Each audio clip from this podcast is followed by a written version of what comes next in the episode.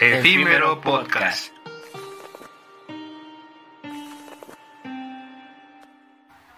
Hey, ¿qué tal amigos de Abstracción Inocua? Sean bienvenidos nuevamente a Efímero Podcast, episodio número 8. ¿Cómo estás? Siuler, me encuentro nuevamente aquí contigo. ¿Cómo ves después del pasado episodio donde ya este despegó el proyecto? Pues nos encontramos bien. La, la, verdad, cabe aclarar que ese episodio es uno de mis favoritos. Nos la pasamos muy bien tanto el día que de grabación como escuchándolo. Fue un buen episodio, la verdad. Sí, la verdad nos la pasamos súper chido. Un saludo ahí al compita Alex que, que confió en el proyecto y, y tenemos más sorpresas en un futuro. Ahí después les avisaremos. Pero en esta ocasión pues ya volvemos a la rutina. Nos encontramos en el estudio. Eh, grabando en el estudio habitual, grabando aquí Efímero Podcast. Eh, digamos que nos atrasamos porque una semana no salió, el episodio no salió cuando tenía que salir. Pero aquí volvemos. Dirán, ¿por qué no los estamos viendo para los que nos ven en YouTube? Los que nos escuchen en las demás plataformas, pues realmente nunca nos ven. ¿Y, y qué estamos viendo, no? Porque estamos viendo cómics, mangas, libretas, imágenes, muchas cosas por doquier, displays, una pantallita ahí de un este de una Game Boy, de un Game Boy Advance. Entonces, pues en esta ocasión el título se, eh, de este episodio es Sociedad Iconográfica y van a decir que por qué nos ponemos acá tan, tan de pronto muy muy este filosóficos, ¿no? Muy, muy abstractos. Muy abstracción inocua, ¿no? Exacto. Pero en esta ocasión yo quería hablar de, de esto porque yo considero que actualmente estamos rodeados de imágenes, así tanto de imágenes que ya damos la imagen como algo por hecho, pero mi pregunta es, ¿realmente la imagen que nos rodea hoy en día es importante? O sea, ¿realmente tiene importancia, realmente tiene utilidad o no? ¿O qué tipo de imagen sí, qué tipo de imagen no, etcétera, bueno, ¿no? Es, es, depende de clasificarlo, ¿no? Porque por decir, hay imágenes las cuales pues valen mucho, ¿no? Pero hay imágenes las cuales como que están de más, pero de todos modos están ahí por la costumbre de, de esa, de la misma sociedad, Ajá. ¿no? De los humanos de que ya estamos acostumbrados. Y independientemente de que no sea actual, eso viene desde siglos, milenios atrás. Ajá, sí, porque eh, digamos que la imagen es, es se podría ver como algo primitivo porque nos acompaña Ajá. desde antes de la escritura y el habla. Exacto. Lo cual nos da a entender que la escritura y el habla es más complejo, ¿no? Que la misma que imagen. la misma imagen. Pero entonces, en este, en esta época en la que nos tocó vivir, ¿por qué la imagen es hasta cierto punto ya vacía, ¿no? En muchos, uh -huh. en muchos aspectos. Pero quiero que entremos primero a un concepto de lo que es la iconografía, uh -huh. así por sí, por sí misma, ¿no? En esta ocasión contamos con escaleta nuevamente, acá para el efímero podcast. El efímero podcast. Y ya, bueno, ya hay presupuesto, gente. Ya, ya hay presupuesto. De hecho, ya luego vienen los micrófonos y muchas oh, cosas right. más rifadas. Pero en esta ocasión vamos a ver lo que es iconografía.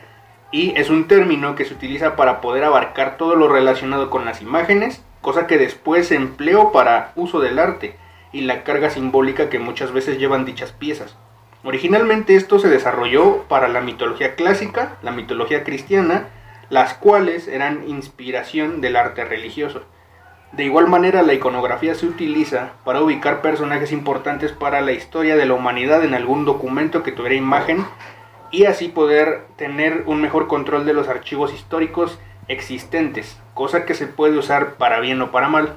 Esto, o sea, todo lo que acabo de decir es algo escrito por mí.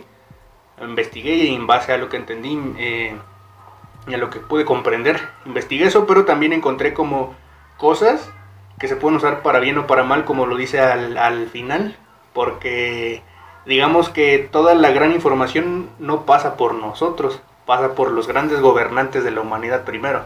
Entonces esto es para bien o para mal, porque si ubican a alguien importante en algún documento que a, que a las grandes, eh, los grandes gobiernos no les conviene que se sepan, pues obviamente no muestran eso o lo quitan, ¿no? Entonces realmente es para bien o para mal, porque realmente no sabremos eh, muchas cosas en las que tal vez hay personas que intervinieron que... Sí, primero se filtra la información antes de darnos algo a nosotros. Exacto. exacto sí. Está bien raro.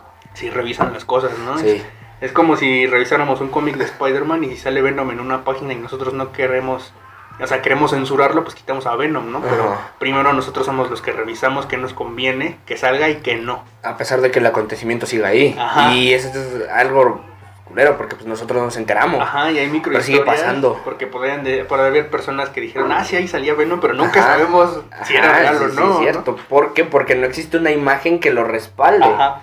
Y, y es, ahí es donde viene la importancia de las imágenes, ¿no?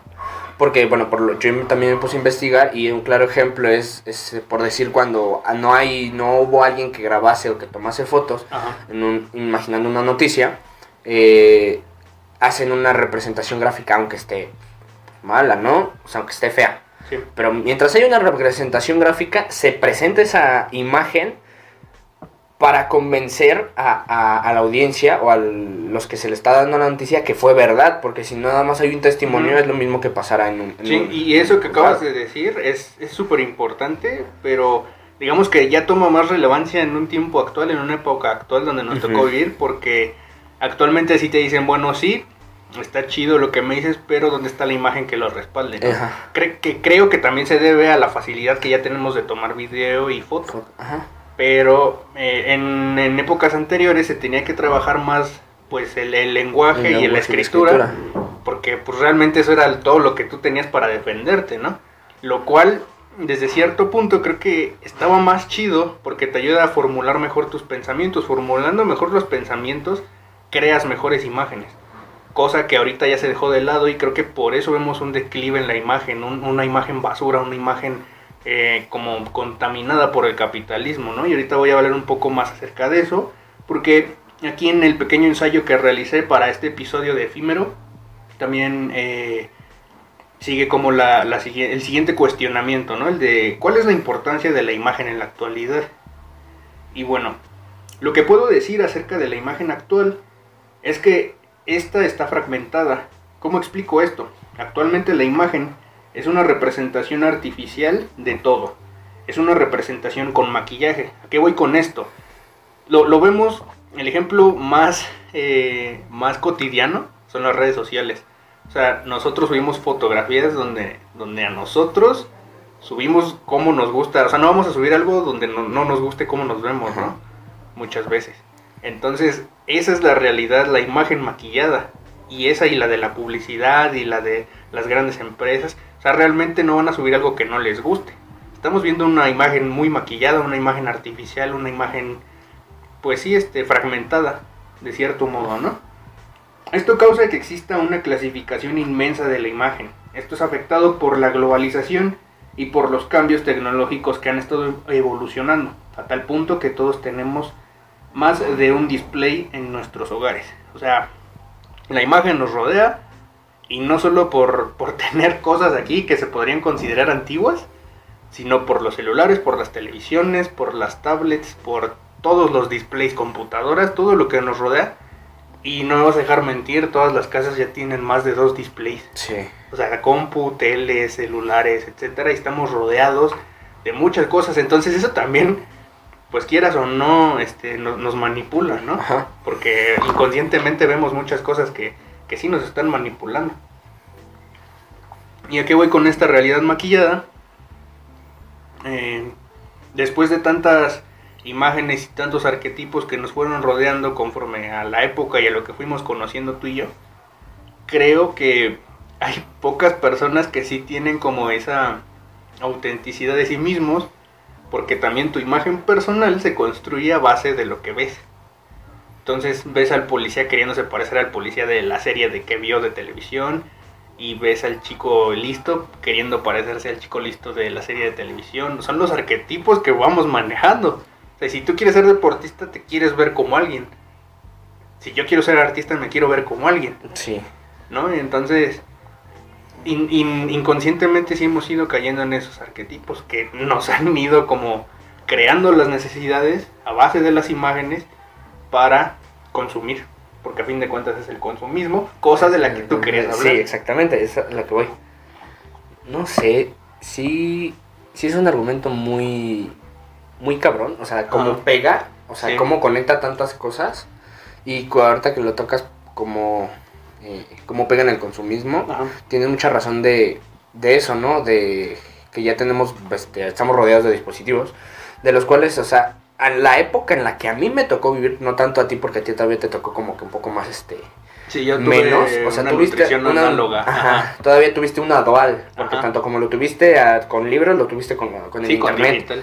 O sea, y a mí no, a mí ya me tocó vivir como que en una era más digitalizada, ¿no? Sí. O sea, independientemente de mí, yo tampoco, pues, este, Porque soy... de- independientemente, cinco años son cinco Sí, años. son cinco años. O sea, en esos, de mínimo, tres de tus compañeros de la prepa ya tienen chamacos.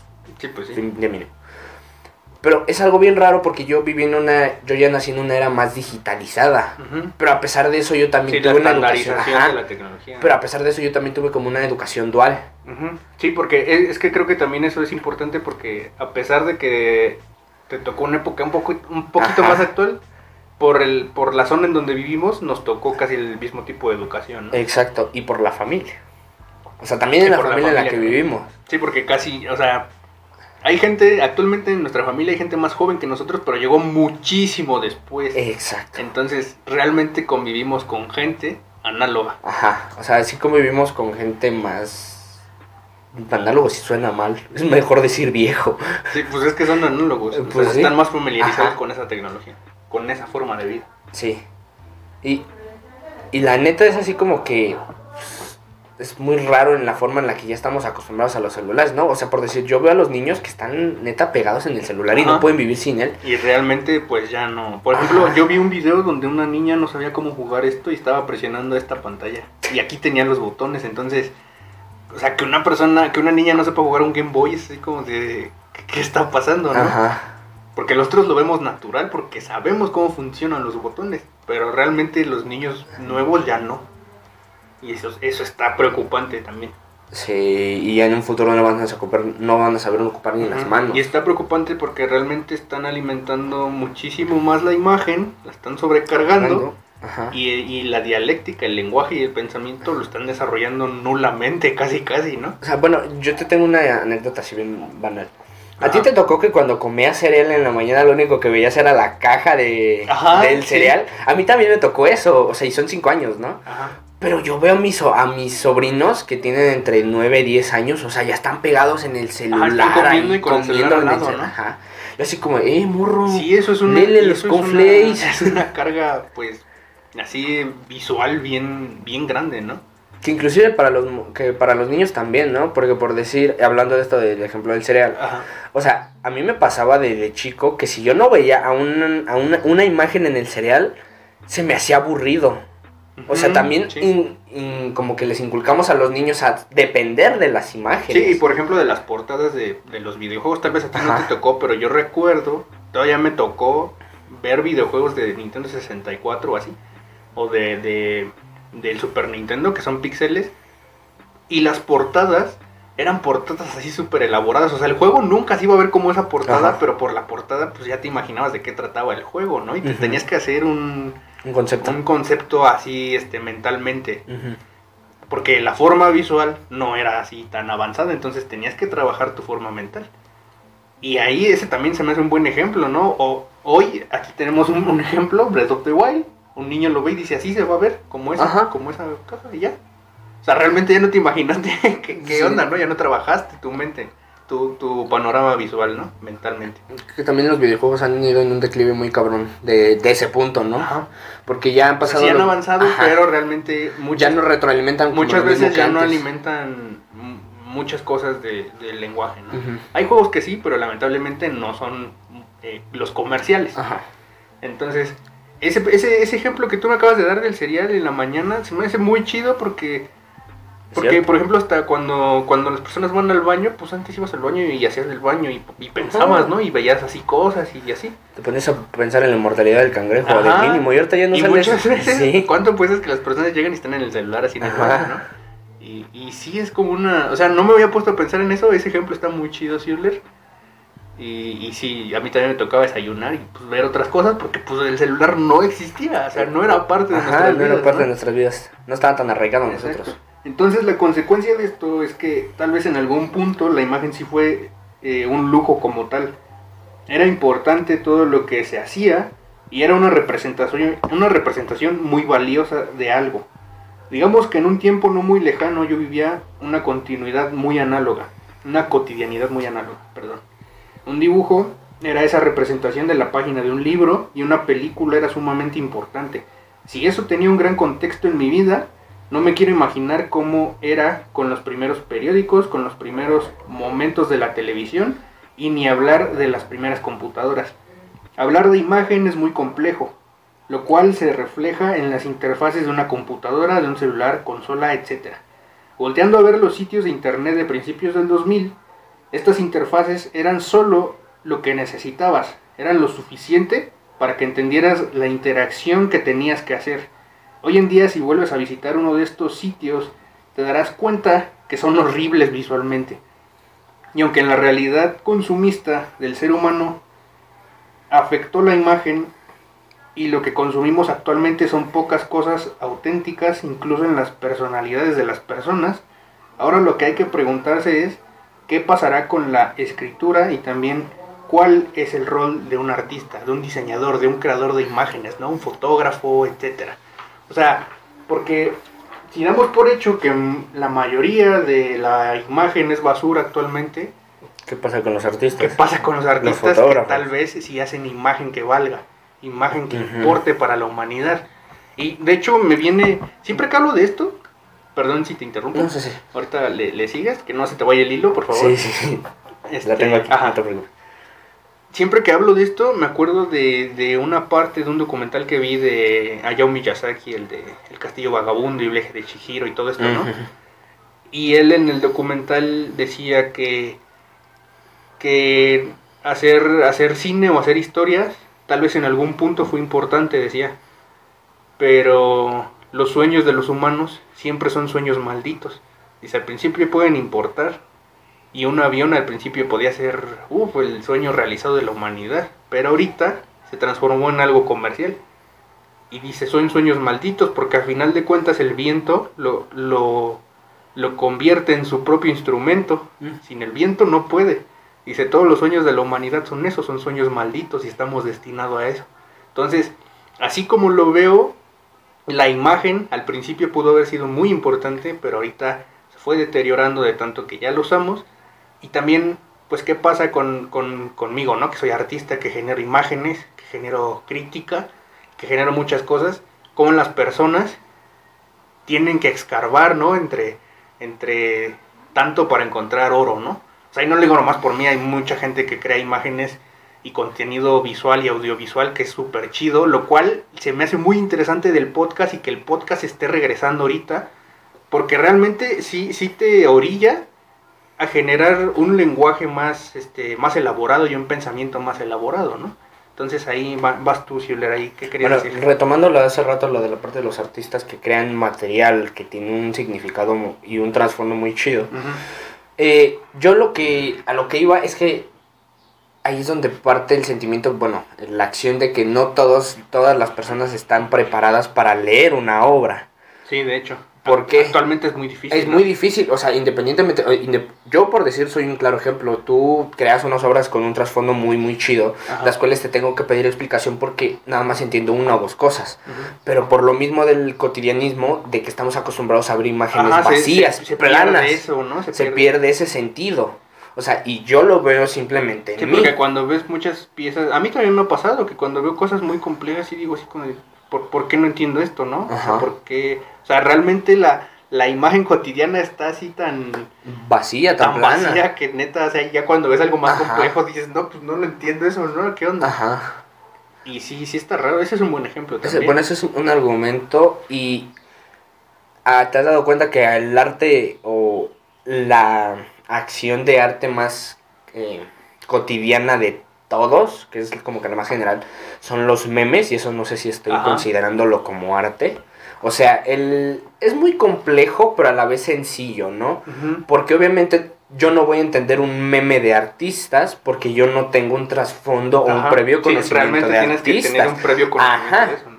Pero, o sea, yo también te puedo entender un meme, no sé, de Bob Esponja, de Drake y Josh, porque también tengo un previo conocimiento. y el entender. Forma parte del inconsciente colectivo. Eh, exacto.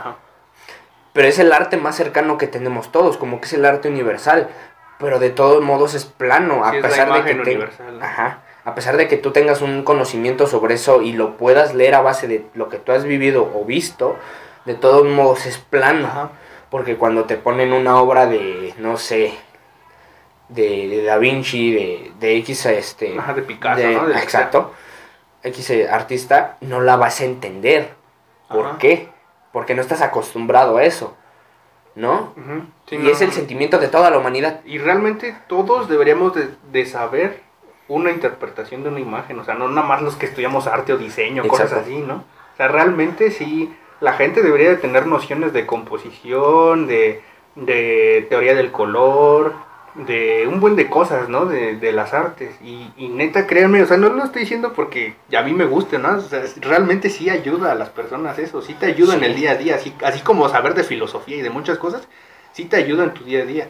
Entonces, esa que esa base tan, tan fundamental de, de, de tu construcción personal se esté perdiendo es preocupante porque pues si nos están formando inconscientemente con cosas que a, a otras personas les convienen, pues realmente al final nomás vamos a terminar siendo carne que trabaja por caprichos vacíos. Bolas de masa que se mueven nada más con órdenes. Por caprichos vacíos que, que los dicen lo necesitas y ya, ¿no? Y, y, siguiendo generando imágenes que realmente pues no nunca nos van a nutrir, o sea, van a ser efímeras. Ajá, sí. y, y realmente creo que una imagen no tendría que ser eso, porque igual aquí entra el dilema de una imagen dice más que mil, palabras, pero pues en esta actualidad ya no sé si eso aplique, ¿no? Podría decir una oración es más concreta. Una imagen dice más que mil palabras, pero una oración va a lo que va. Sí. Y tal vez me esté perjudicando a mí porque soy artista, pero realmente pues muchas imágenes ya no ya no tienen ese trasfondo, ¿no? bueno, actualmente. Actualmente. Porque hay muchas imágenes que tienes, te pueden contar una, una historia, ¿no? Hay bueno, en cuanto por decir, pero son pocas. Es, es, aquí es donde entran, creo que las fotos, ¿no? O sea, creo que es la, las personas, creo que son, es más a lo que se refieren cuando dicen una imagen vale mil, que, mil palabras, es una foto, ¿no? Porque pues, Sí, porque tú ves, dicen aquí lo tengo, ¿no? Aquí, lo tengo y sé que pasó este momento y esta imagen está contando. Que de hecho ese también es un acontecimiento chido. Se está sacando ejemplos bien chidos, Silver. ¿Qué no, no, hoy, ¿no? Este, porque e, eso que acabas de decir también me recuerda otra cosa, en donde, por ejemplo, eh, no ha cambiado mucho desde que se inventó la fotografía, ¿no? Y, eh, y, está chido porque si ves las primeras fotografías eran fotos de la familia, así todos acá, este, eh, bien, ¿no? Así, con, comporte, comporte. Y actualmente, y actualmente o sea, por decir simplemente ayer, ¿cómo estábamos? bueno, sí, o sea, sí. bueno, este, pongo contexto, ayer fue cumpleaños de mi padre, que es su tío, este, igual ya saben como, ah, no, pues la era de las fotos y nada, ahí, bueno, ahí estaba el Ulises, ah, qué tracha, y por eso es a lo que decimos que seguimos con esa costumbre de seguir fotografiando, Pero el, el contexto que lo hacemos es muy distinto porque, ponte a pensar, ¿por qué hay tantas eh, fotos de abuelos y, fotos cotidianas así de, de antes, no? Porque realmente esas personas que vivieron en esa época venían de, dos guerras mundiales, sabían que en cualquier momento se podía terminar el mundo. Sí. Entonces, pues decían, vamos a aprovechar, ¿no? Y vivíamos y tenían hijos así como sin nada y así. Entonces, realmente ahorita, pues estamos viviendo en una de, la, en una de las mejores épocas de la humanidad, eso no hay que negarlo. Pero realmente,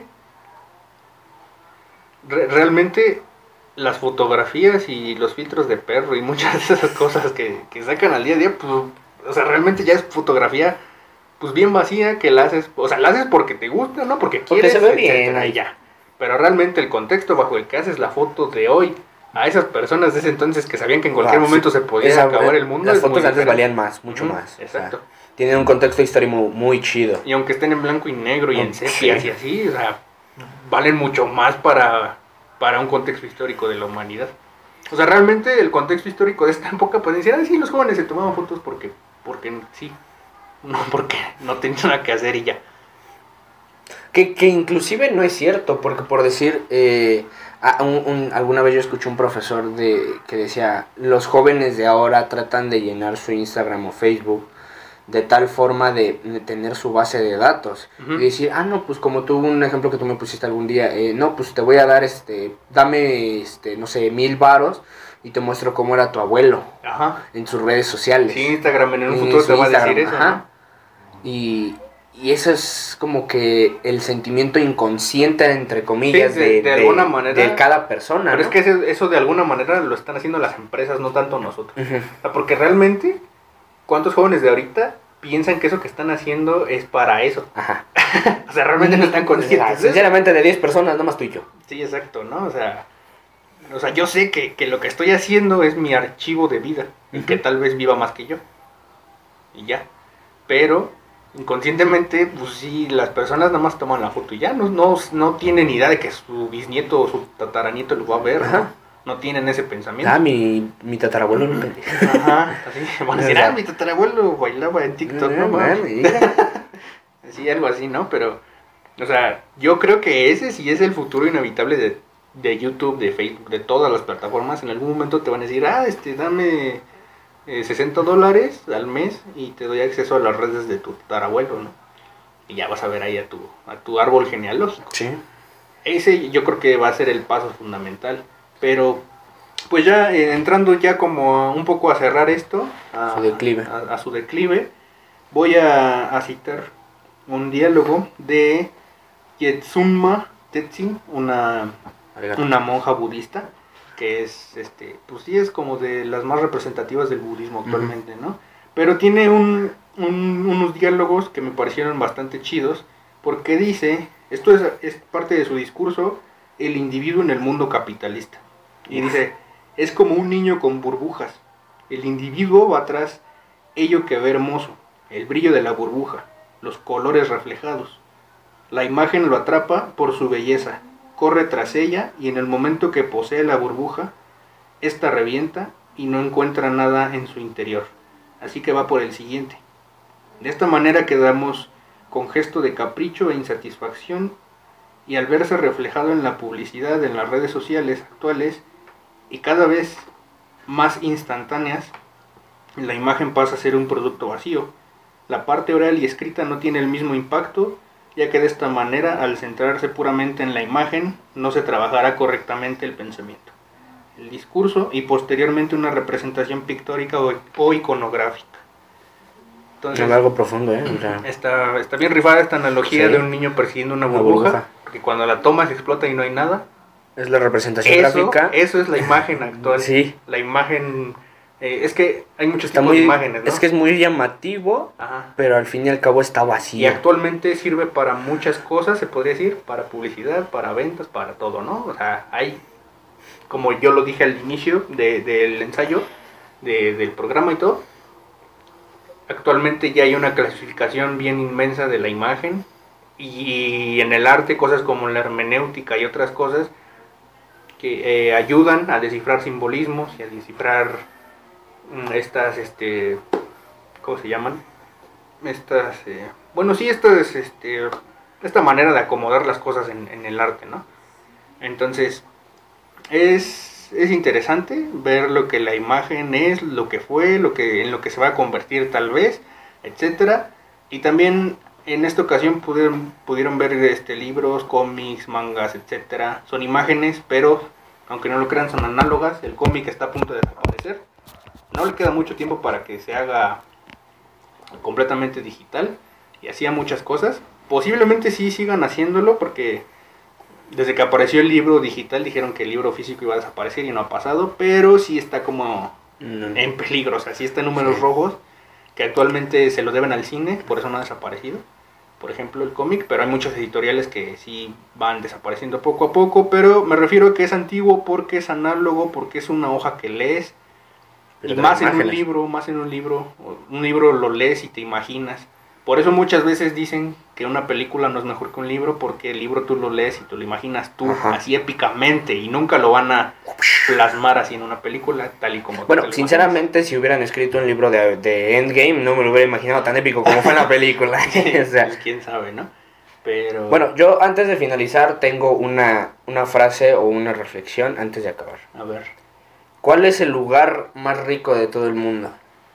Este, eh, a ver, a ver, suéltala, suéltala. Los panteones. ¿Por qué?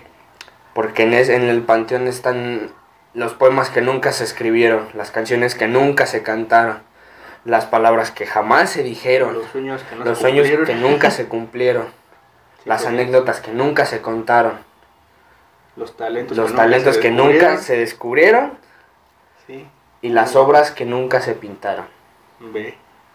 Sí, pues sí, realmente sí. Son miles de historias que tú podrás ver solo este estructuras de cemento arriba de la tierra. De hecho yo las llamo las galerías las de galerías de piedra. Sí, de hecho por eso esa pintura que está ahí se llama galerías. Sí, de hecho sí me sé significa. Pero bueno, eso es todo de mi parte. De ahora en adelante van a ver una reflexión así cada semana. Bueno, cada 15 días, cada episodio. Esa va a ser mi Cada que se grabe, Cada que se grabe. cada 15 días ya ni aplica, ¿no? Exacto. cada mes. Este, esto fue el episodio de hoy, el episodio 8. No va a ser ni la primera ni la última vez que hablemos de este tema. Porque es un tema extenso. Es un tema súper extenso. Se podría hacer una tesis de esto. Se podrían hacer muchas cosas. No hagan una tesis de esto porque les va a llevar mucho tiempo. No, sí, de hecho. Y o sea, lo que yo investigué, hay muchísima, muchísima información, hay conceptos, hay infografías, hay muchas cosas que hablan de esto. Eh, bueno, no como tal de la sociedad iconográfica, porque es en lo que nos estamos convirtiendo. No hay archivos que hablen sobre la sociedad iconográfica, ¿no? Es, algo que bajo pensamientos yo estuve sacando y busqué y realmente no hay como algo que se llame así, pero hay cosas que se relacionan y hay alguno que otro ensayo y cosas así que podrían servirles si es que quieren investigar está está bastante chido involucra muchas cosas el capitalismo la sociedad actual la historia etcétera la imagen el arte e, es un poco de la evolución entre comillas porque no sé si es evolución o, cosa contraria de la humanidad pero pues viendo por ejemplo cómo el, ejemplo este que había escuchado la otra vez que cómo los debates se hacían. Este. Antes eran como que duraban, Duraban como 5 horas porque el vato se sentaba y escribía y luego pasaba a recitar y así, y hoy no. Hoy realmente no pasan muchas cosas. ¿Sabes? Creo que es lo más este lo más cercano que hay de eso todavía. Las batallas de freestyle. sí, de hecho, porque de hecho es lo más cercano que existe de los y el te orilla a, ah, trabajar la mente. La mente y el lenguaje de una manera bien rifada. Bien rifada. Ah, exactamente. Es lo más cercano que hay actualmente. por ejemplo, en lo personal gracias al hip hop yo tuve una un un interés genuino por la cultura y por estos grandes este, poetas y escritores y cosas así. Entonces está bastante chido. Esto ha sido el episodio de hoy. Espero que les haya gustado. Espero que los haya dejado reflexionando. Que estén ahora un poquito más conscientes de lo que está pasando. Exacto. Y pues nada, yo soy Ulises de la Rosa. Y desde aquí con Zuler me despido. Yo también me despido. Bye. Bye.